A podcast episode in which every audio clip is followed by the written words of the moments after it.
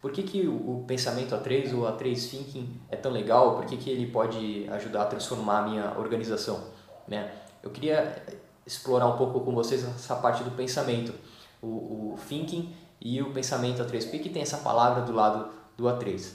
Bom, tem um artigo super legal do David Verbal, eu vou deixar aqui no, link da descrição, é, que ele fez um paralelo entre o A3 e o livro Rápido e Devagar, do Daniel Kahneman.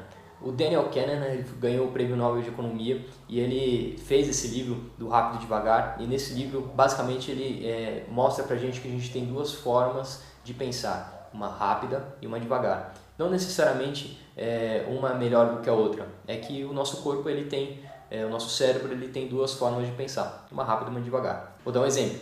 2 mais 2, 4, 5 mais 5, 10. São coisas que a gente usa a forma rápida de pensar não necessariamente a gente vai usar a forma devagar. O que é a forma devagar?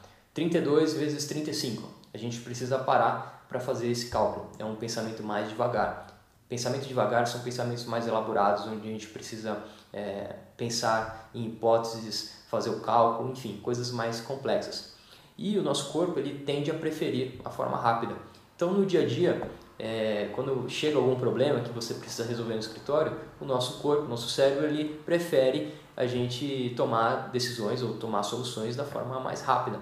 E aí que está o perigo, né? Quando a gente toma uma primeira solução que é a vista, a gente não ataca a causa raiz daquela daquele problema, e aquele problema pode voltar e você tem aquele sentimento de sempre enxugar gelo, né, de sempre apagar incêndio, tá sempre correndo de um lado para o outro, parece futebol de criança, todo mundo correndo atrás da bola, mas não tem nenhuma estratégia por trás.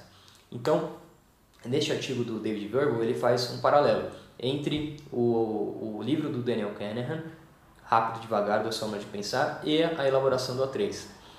É, qual que é o paralelo? Quando você faz o A3, quando você está lá do lado é, esquerdo, lembra do lado esquerdo que é só a causa raiz né, do problema, você não está falando de solução ainda.